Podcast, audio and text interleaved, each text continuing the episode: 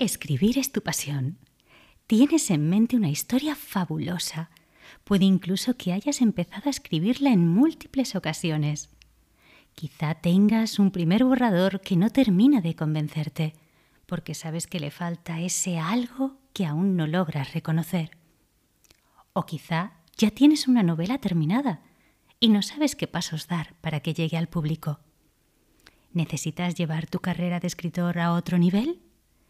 Si estás dispuesto a dar un paso, aunque sea pequeño, cada día, para acercarte a la vida de creador con la que siempre has soñado, estás en el lugar adecuado. Hola, soy Nerea Riesco y estás escuchando Coaching para escribir un bestseller, el podcast para los escritores que no buscamos fórmulas mágicas ni esperamos a que las musas vengan a visitarnos para empezar a trabajar en nuestra obra para los que sabemos que el secreto del éxito consiste en dar un paso cada día por el camino de las letras. Que el talento es fundamental, claro que sí, pero también lo son la constancia, la formación y el plan. Todo junto, mezclado, no agitado. En cada episodio de este podcast resumiré para ti libros que hablen sobre creación literaria. Te ayudaré de dos maneras Primero, seleccionando las mejores obras del mercado para ayudarte en el proceso de escritura. Segundo, ofreciéndote gratis un resumen de sus enseñanzas más valiosas, listas para ser aplicadas. Y ahora sí que sí, comenzamos.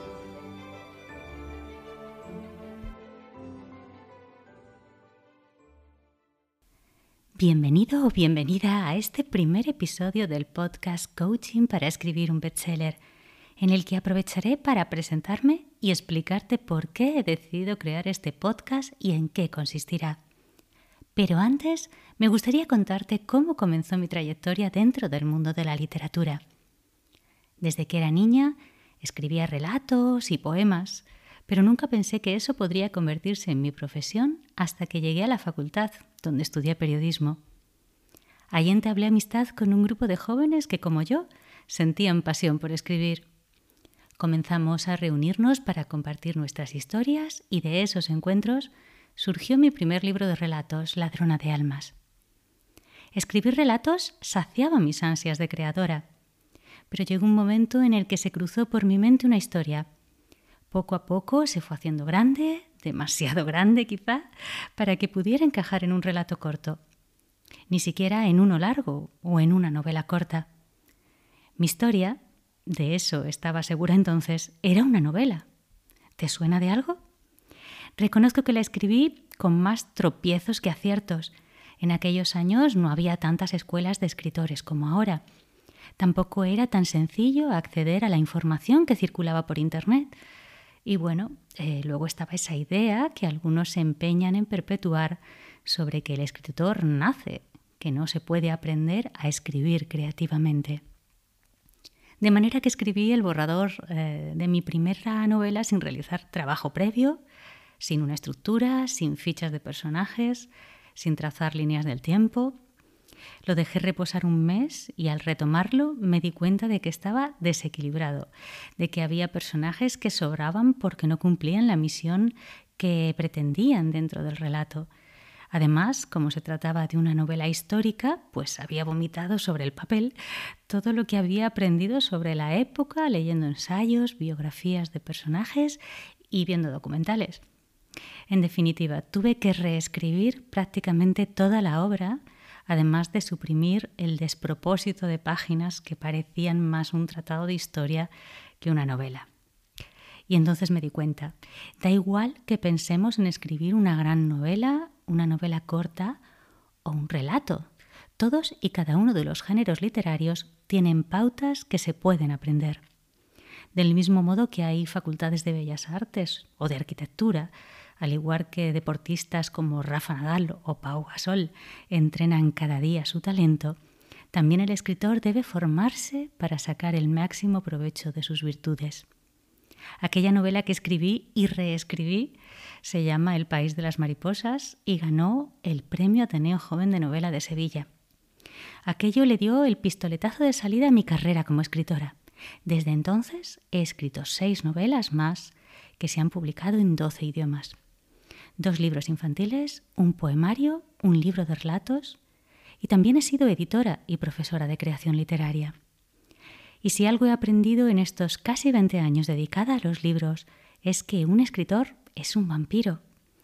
Los escritores nos nutrimos de emociones, de experiencias propias y ajenas, de las películas, de los videojuegos, de los cuentos infantiles, de las conversaciones escuchadas a medias en el metro, pero ante todo y sobre todo nos nutrimos de otros libros, ya sean de ficción o de no ficción.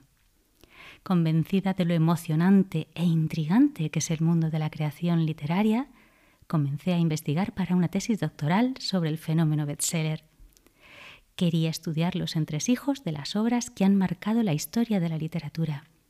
Cien años de soledad, El Quijote, Lolita, El Principito. ¿Qué las hace únicas? Centré mi investigación en el proceso de creación. Analicé cientos de libros, no solo éxitos literarios, también teóricos. Leí mi tesis doctoral hace justo un año y pensaba que ahí se cerraba un ciclo, pero estaba equivocada. Ahora estoy comprometida con la difusión de lo aprendido y de todo lo que aún me queda por aprender.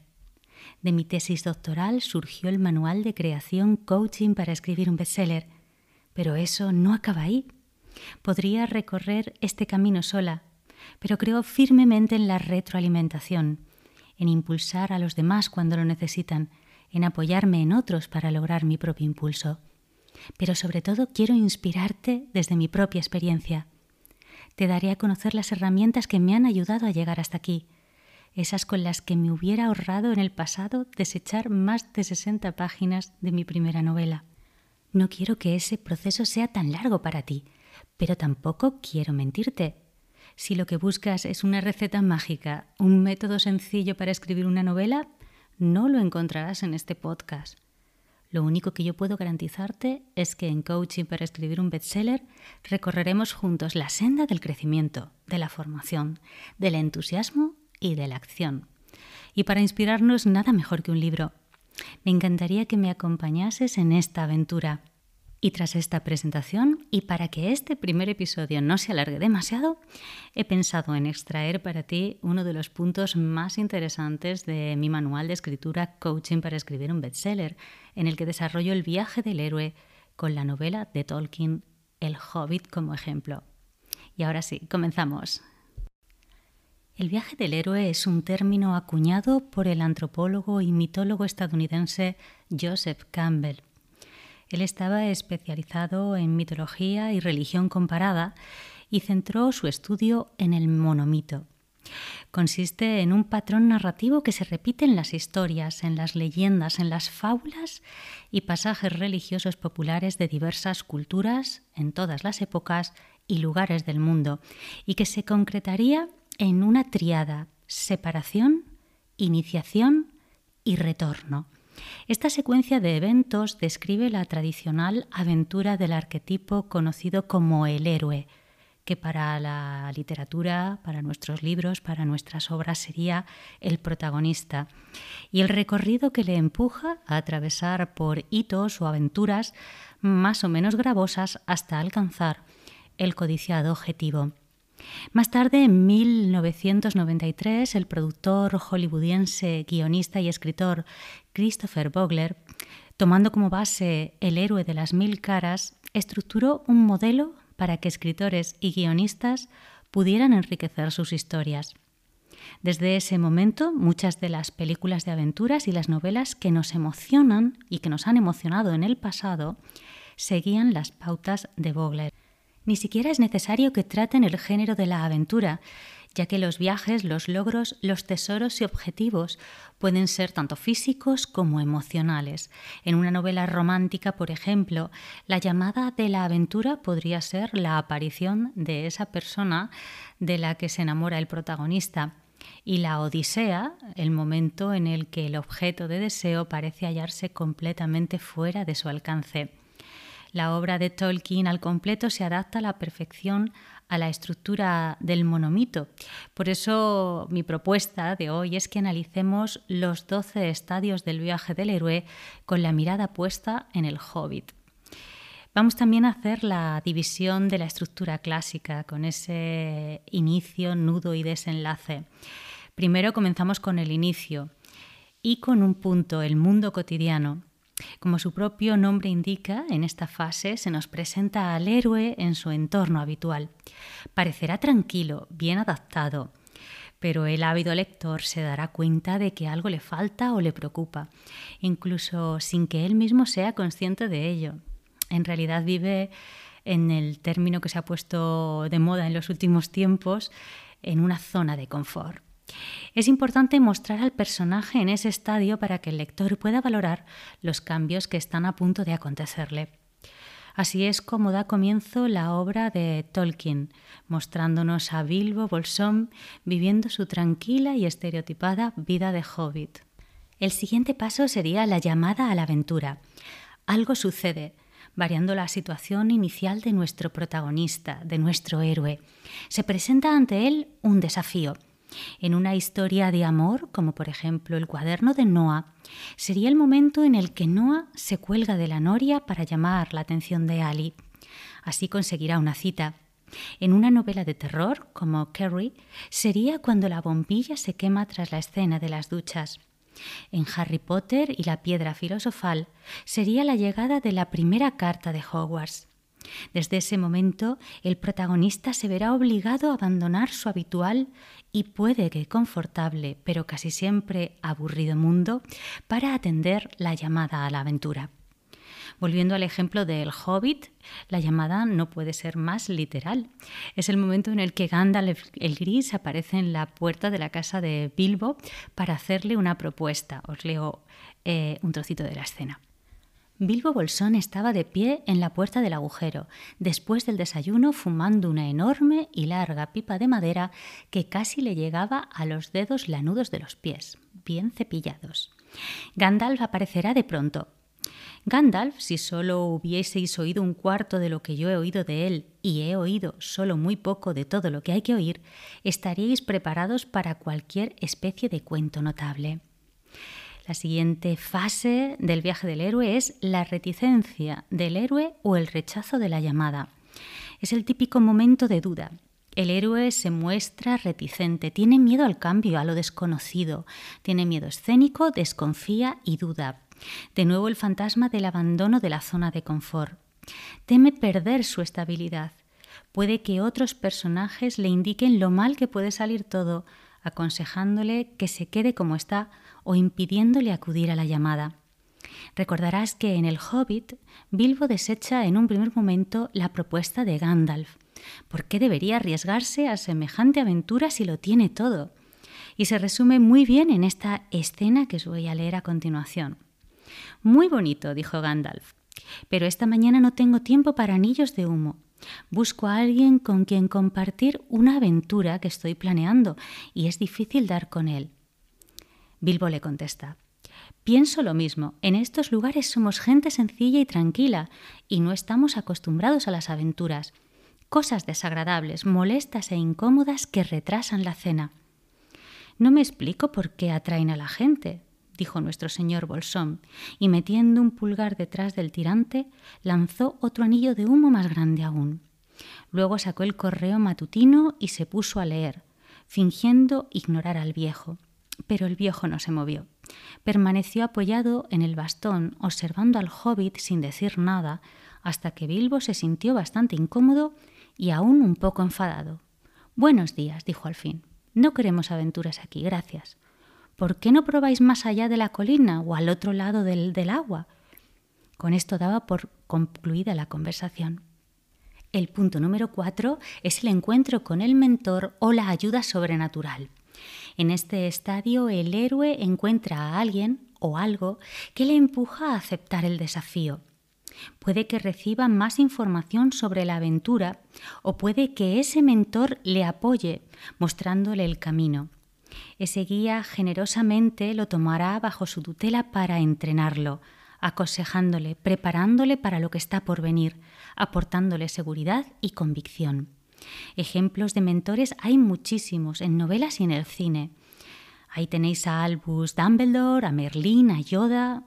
Eh, como ya te habrás imaginado, Gandalf el Gris es el mentor de Bilbo y así se lo hace saber a los enanos y también a él mismo, que dudan de que el hobbit pueda realmente servir a sus elevados fines.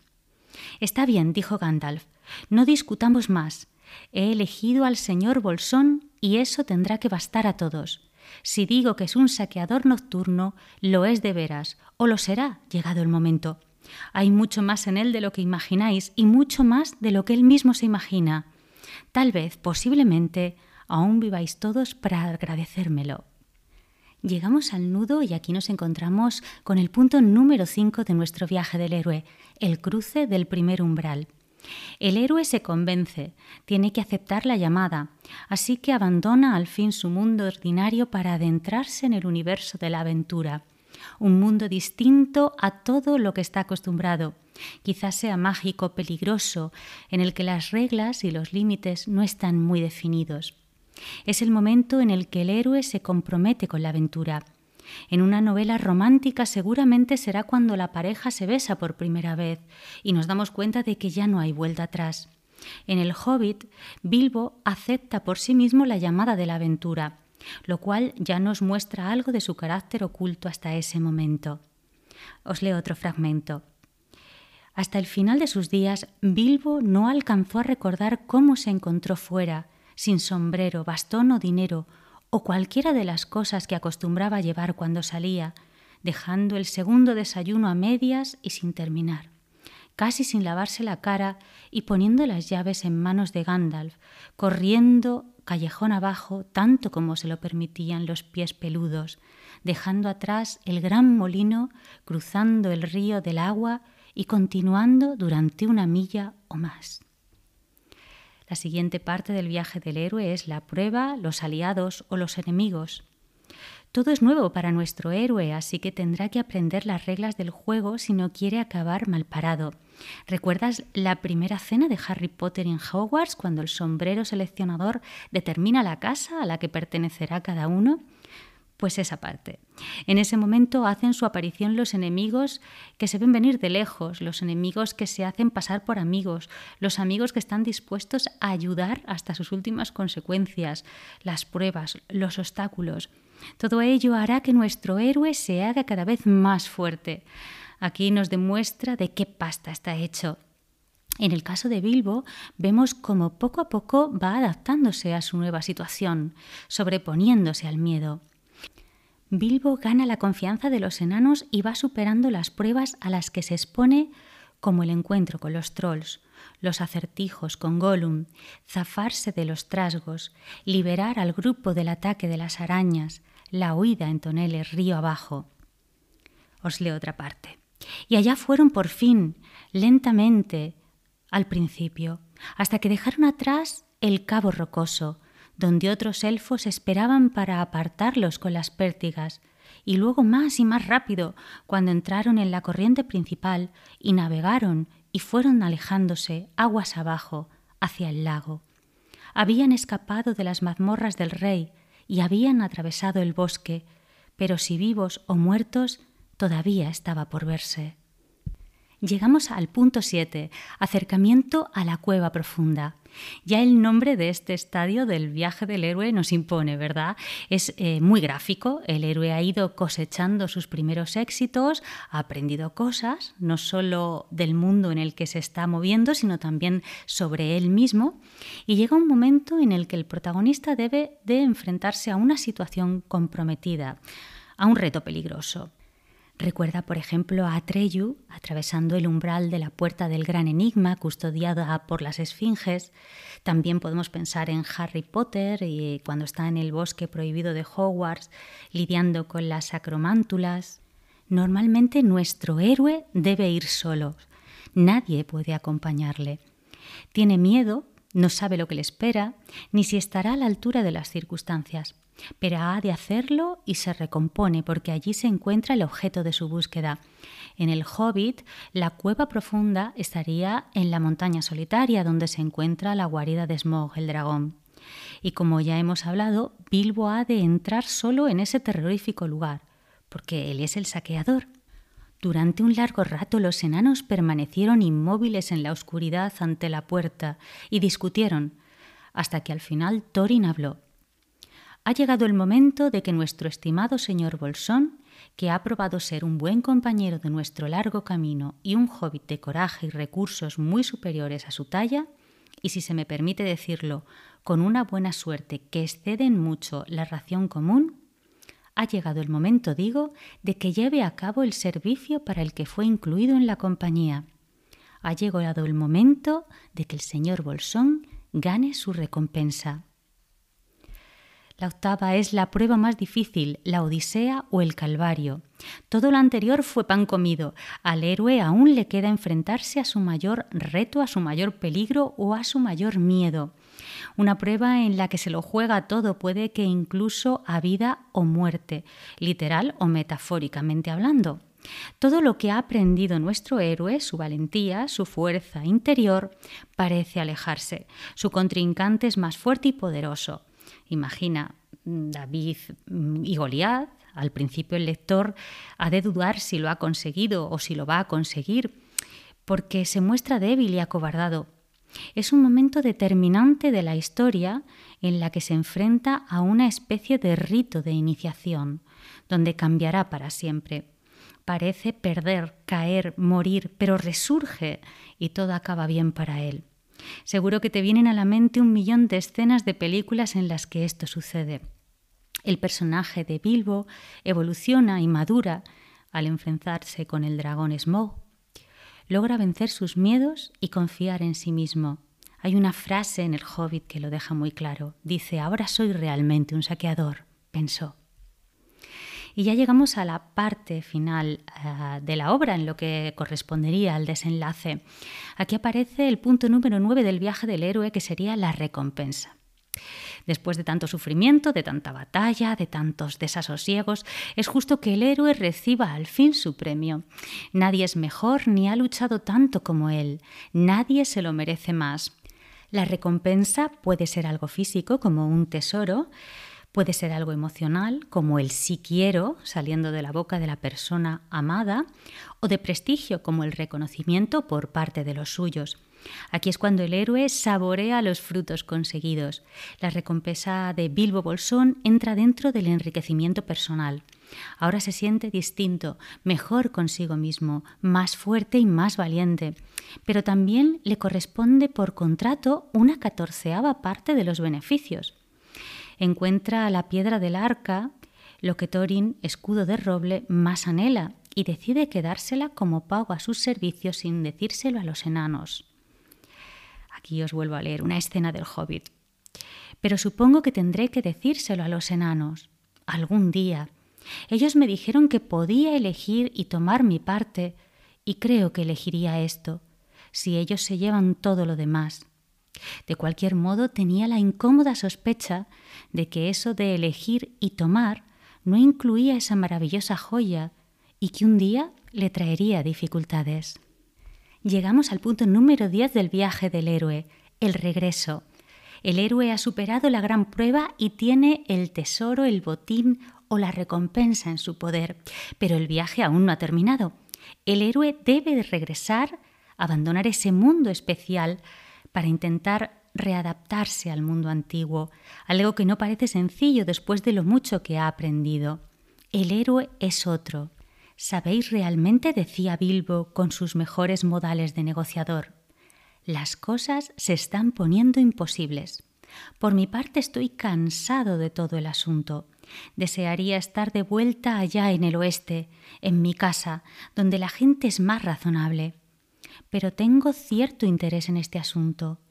Un catorceavo del total, para ser precisos, de acuerdo con una carta que por fortuna creo haber conservado. Sacó de un bolsillo de la vieja chaqueta que llevaba aún sobre la malla un papel arrugado y plegado. La carta de Thorin que había puesto en mayo debajo del reloj sobre la repisa de la chimenea. Punto número 11. Resurrección del héroe. El héroe se enfrenta de nuevo con una prueba a vida o muerte en la que debe servirse de los recursos y habilidades que aprendió en el camino. Así emerge del mundo especial de la aventura, transformado por la experiencia. Ahora el protagonista es más sabio, más fuerte y se maneja con total soltura entre los dos mundos. Bilbo decide que utilizará su catorceava parte del botín, la piedra del arca, para hacer un trato con los elfos y los hombres que beneficie a todos. Esta es la piedra del arca, dijo Bilbo, el corazón de la montaña y también el corazón de Thorin. Tiene, según él, más valor que un río de oro. Yo os la entrego. Os ayudará en vuestra negociación. Luego Bilbo, no sin un estremecimiento, no sin una mirada ansiosa, entregó la maravillosa piedra a Bardo, y éste la sostuvo en la mano, como deslumbrado. Punto número 12. El elixir. El héroe regresa al mundo cotidiano que abandonó al comienzo, pero no lo hace con las manos vacías. Trae consigo una recompensa que utilizará para beneficiar a los demás. Ya te habrás imaginado que el elixir puede ser algo físico y etéreo, un objeto, un tesoro, un aprendizaje o una combinación de todo lo anterior. Bilbo regresa a Bolsón cerrado portando diversos tesoros. La espada la colgó sobre la repisa de la chimenea. La cota de malla fue colocada sobre una plataforma en el vestíbulo, hasta que se la prestó a un museo. El oro y la plata los gastó en generosos presentes, tantos útiles como extravagantes, lo que explica hasta cierto punto el afecto de los sobrinos y sobrinas. El anillo mágico lo guardó muy en secreto, pues ahora lo usaba sobre todo cuando llegaban visitas desagradables. Pero sobre todo, Bilbo regresa profundamente cambiado, ya nada va a volver a ser como antes. Sin embargo, Bilbo había perdido más que cucharas, había perdido su reputación. Es cierto que tuvo desde entonces la amistad de los elfos y el respeto de los enanos, magos y todas esas gentes que alguna vez pasaban por aquel camino. Pero ya nunca fue del todo respetable. En realidad, todos los hobbits próximos lo consideraron raro, excepto los sobrinos y sobrinas de la rama Tuk, aunque los padres de estos jóvenes no los animaban a cultivar la amistad de Bilbo. Incluso el propio Gandalf se lo dice antes de despedirse de él. Mi querido Bilbo, dijo, algo te ocurre, no eres el hobbit que eras antes. Y así es, porque Bilbo nunca va a olvidar su aventura. Más adelante es el propio narrador el que nos describe esto. Una tarde otoñal, algunos años después, Bilbo estaba sentado en el estudio escribiendo sus memorias. Pensaba llamarlas Historias de una ida y de una vuelta, las vacaciones de un hobbit. Y hasta aquí el programa de hoy. Espero que te haya gustado. Si quieres saber más sobre mí y descargarte más recursos gratuitos, puedes visitar mi página web www.nerearriesco.com y por supuesto también me encuentras en redes sociales. Solo tienes que buscar mi nombre en cualquiera de ellas. Nerea Riesco. Si este podcast te ha gustado, si te ha resultado útil, me harías un gran favor si dejas un like y un comentario si estás escuchándome desde iVoox y una reseña de 5 estrellas si lo haces desde iTunes. Antes de despedirme, quiero darte las gracias. Te espero en el próximo episodio. Hasta pronto.